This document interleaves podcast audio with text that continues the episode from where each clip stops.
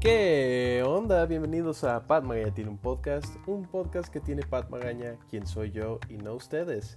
Eh, bienvenidos a otro episodio, este es mi segundo episodio, este va a ser un poquito más corto, este va a ser de un solo tema, eh, pero nada más les quería platicar de un tema que surgió en las últimas dos semanas y pensé que sería interesante platicar, este, como hablar un poquito del futuro del el internet.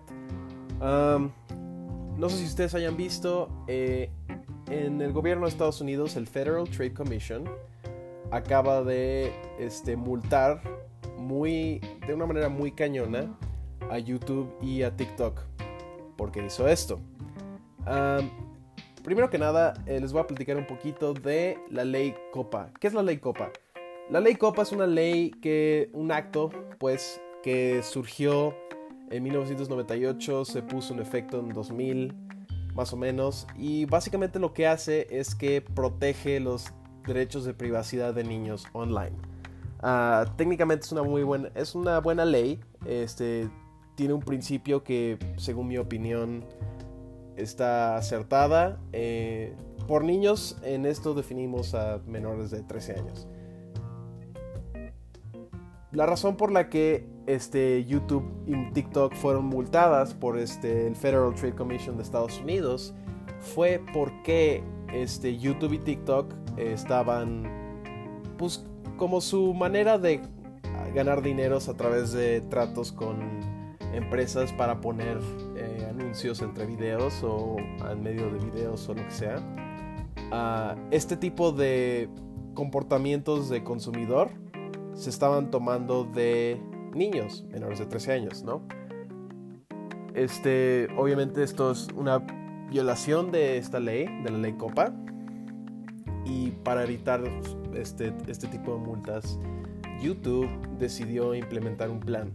Ahora, déjenme aclarar, yo estoy a favor de cualquier cosa que proteja la, la privacidad de niños o el control parental de lo que ven los niños online. Siento que es algo muy importante que no se platica lo suficiente. Este, con el internet, con YouTube, con las redes sociales viene una cantidad inmensa de libertad que no todo mundo está lista para tener.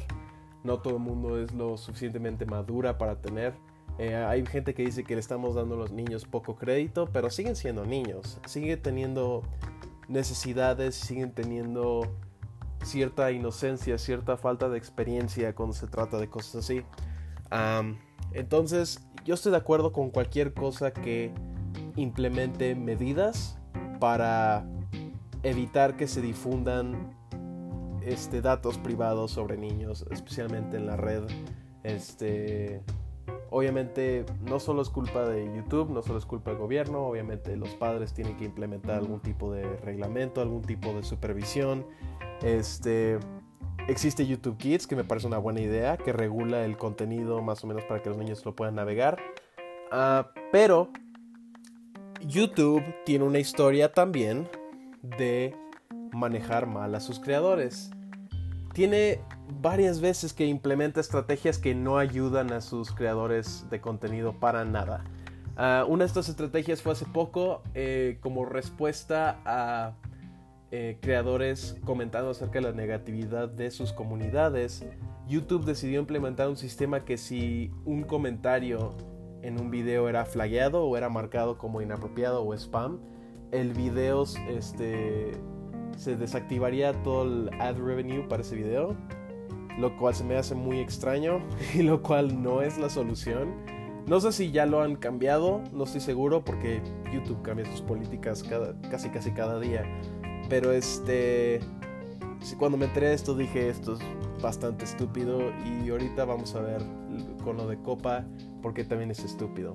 Eh, si ustedes no saben cómo ganan dinero los youtubers, cómo gana dinero YouTube en general, eh, ahorita se los describo. Eh, youtubers hacen, ganan dinero de cuatro maneras. la primera y la que más dinero les da es con advertising, con los ads que salen en sus videos.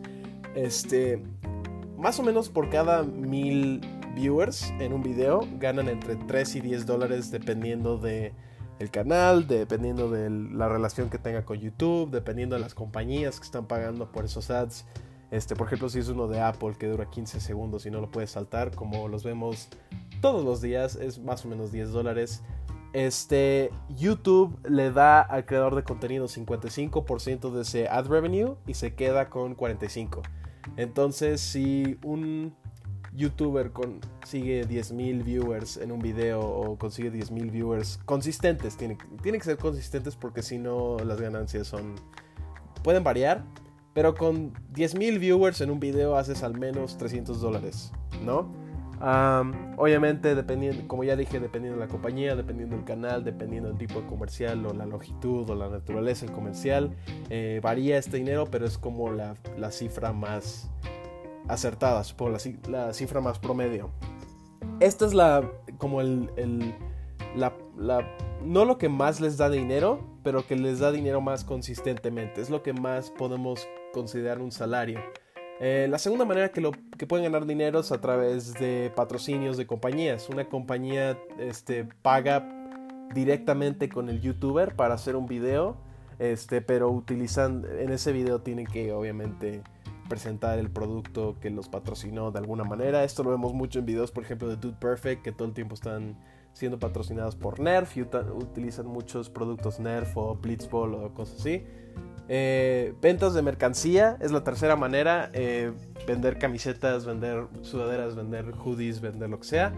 Y donaciones de fans. Cuando tienen este, cuentas de Indiegogo o de este. Eh, ah, ¿cómo se llama? Kickstarter. cosas así. Em, estas son las cuatro maneras que un youtuber gana dinero. ¿Cómo afecta la ley Copa esto? No todos los youtubers tienen venta de mercancía, no todos los youtubers tienen acceso a compañías que los patrocinen y no todas tienen una, un fanbase que les pueda dar dinero, ¿no? Este. Entonces, al ver YouTube esta regla de copa y cómo el gobierno de Estados Unidos estaba tratando de conseguir que o jugara bien con ellos o se fuera, YouTube decidió implementar la siguiente estrategia los youtubers a partir de enero de 2020 va a tener que este, marcar si su canal y su contenido está dirigido a niños. Es, es un video, no un, no un este, no tu canal completo. Pero un youtuber lo que tendría que hacer es marcar su video como si fuera para niños o no para niños. Este, esto parece muy fácil, pero todavía hay más.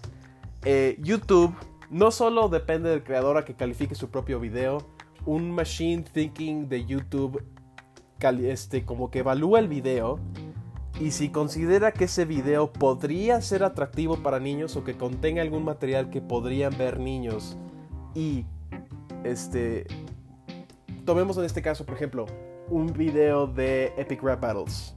En teoría si el video de Epic Rap Battles tiene como figura central, digamos, a Mickey Mouse, no importa las groserías que diga o lo que sea, este video, aunque los creadores lo hayan calificado como que no es para niños, YouTube podría decir esto es un atractivo para niños, está marcado como que no es para niños y tiene ads personalizados, YouTube tendría el poder de multar a este creador de contenido. Porque esto es malo. Uno, restringe creativamente lo que puedes hacer y lo que puedes hacer para ganar dinero en YouTube. Obviamente no deberías ganar dinero de cosas que de los datos personales de niños. Se necesita consento parental y aún así consentimiento, lo siento. Eh, se necesitaría consentimiento parental y aún así como que es un área gris de cómo ganar dinero, ¿no? Pero por otro lado, también restringe cómo puedes ver tú tu contenido como creador. Y también le estás dando mucho poder a lo que normalmente sería una plataforma muy democrática, muy... No sé, como que a mí en lo personal me parece muy, muy tonto. Eh, hay mejores maneras. No estoy diciendo que esta sea la única manera y que YouTube está mal automáticamente. Solo creo que hay mejores maneras de manejar esto. Este, obviamente, no creo que YouTube haga las cosas por pura envidia. Obviamente tienen que empezar con una compañía y tienen que decir, ok, tenemos que implementar cosas así. Pero si van a tomarse tanto tiempo en implementar todo un sistema nuevo, ¿por qué no te puedes tomar el tiempo de pulirlo, de comunicarte con tus creadores de contenido, la gente que trabaja en tu plataforma? ¿Por qué no puedes tomarte el tiempo de comunicarte de esa manera, tener ese discurso y juntos averiguar una solución? Ese es el propósito de las redes sociales. Las redes sociales por algo tienen, ya sabes que Facebook tiene su propia página de Facebook, ¿sabes? Twitter tiene su propio este, ad en Twitter y existe para preguntas, para sugerencias, para quejas, para lo que tú quieras. Para eso existen. Es una democratización de cómo nos comunicamos todos, de cómo recibimos noticias, de cómo recibimos entretenimiento y el hecho que YouTube no se esté tomando el tiempo de tener este tipo de discursos yéndose por la solución más este inminente o la solución más eh, eficiente con tal de cumplir con esta regla del gobierno. Mira, entiendo la posición de YouTube como compañía, pero también tengo que ellos tienen que entender la posición de una persona que trabaja para ellos, ¿no? Es como si el gobierno le dijera a Pemex, oye, tus este tus desechos eh, de no sé no sé cómo funciona minar petróleo pero no sé, algún, algún tipo de cosa que hagan con petróleo que deje desechos aparte de petróleo. Es como, hey, Pemex, no puedes dejar tus desechos ahí por fuera.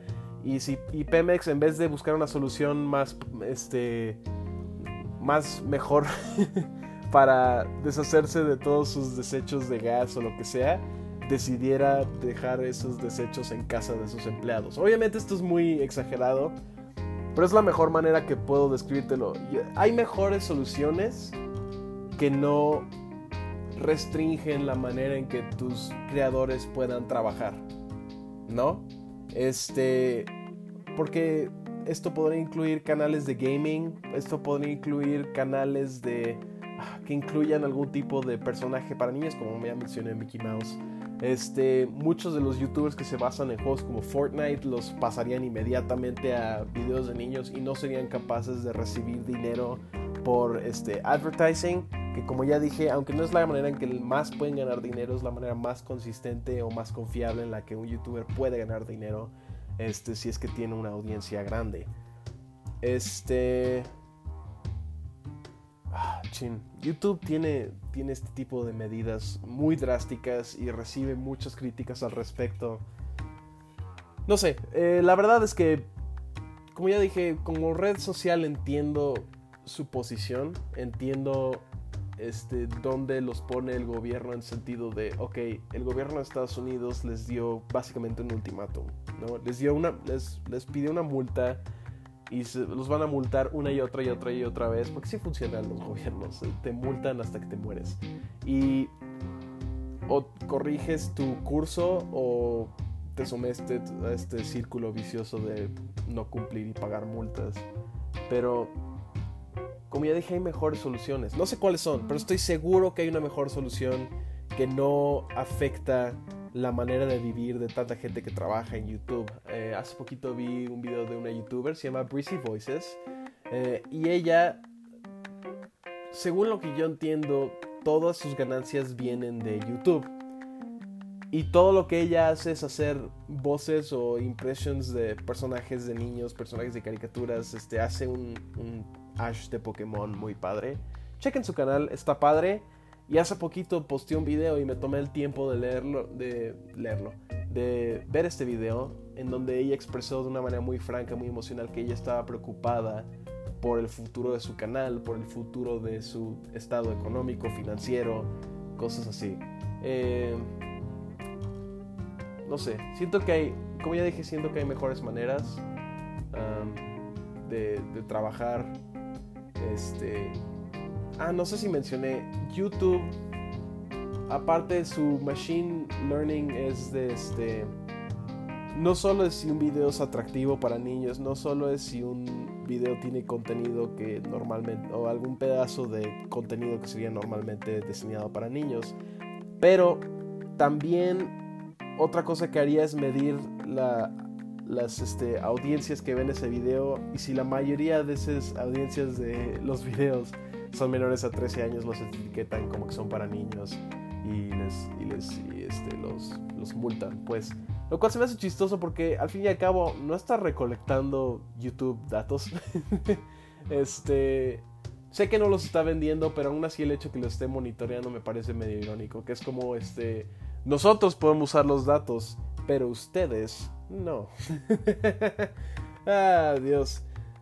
Mire, este, de acuerdo con The Verge, eh, hay un video que explica los cambios de manera más, este, más, este, detallada. Este, YouTube se negó a informar a los propietarios de los canales cuándo y cómo etiquetar un video. Dijeron que en última, el video de The Verge decía que en última instancia no se podía proporcionar asesoramiento legal. Esta es otra parte que me enfurece un poquito, que es YouTube, aunque va a hacer todas estas reglas, aunque va a enforzar todas estas cosas, también se rehúsa a platicar con los youtubers que se podrían ver afectados de no, este tendría que ser de... O sea, prefieren solucionar el problema de la manera más drástica, de la manera más dramática, horrenda, que buscar cómo ayudar a la gente que los pone en esa posición de poder, ¿no? ¿Sabes? Es como si un capitán, no sé, es como si alguien entrara a un restaurante, insultara al chef, a los meseros, al del bar y a los, este, y a los de limpieza y dijera, ok, ahora voy a querer un clam chowder. No, o sea, no es la manera de actuar, no es la manera de hacer eso. Lo mínimo que podrías hacer es al menos sacar un video en el que podrías decir si incluye esto y esto y esto. Este, este es el procedimiento. Si tienes preguntas, contáctanos. Si tienes dudas, contáctanos como ya dije, hay mejores maneras de manejar este tipo de problemas, ¿no? Ah, este, obviamente, por otro lado, también hay mucho contenido que he subido a YouTube. Se entiende eso, pero como ya, como ya dije, hay maneras mejores de arreglar esto, ¿no?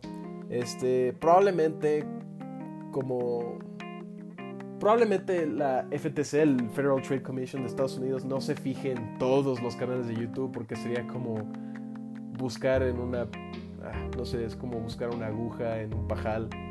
Pero probablemente se, se concentre más en los canales de alto perfil, que son los que ganarían más dinero a partir de las ganancias de AdSense y de Ad Revenue, todo eso.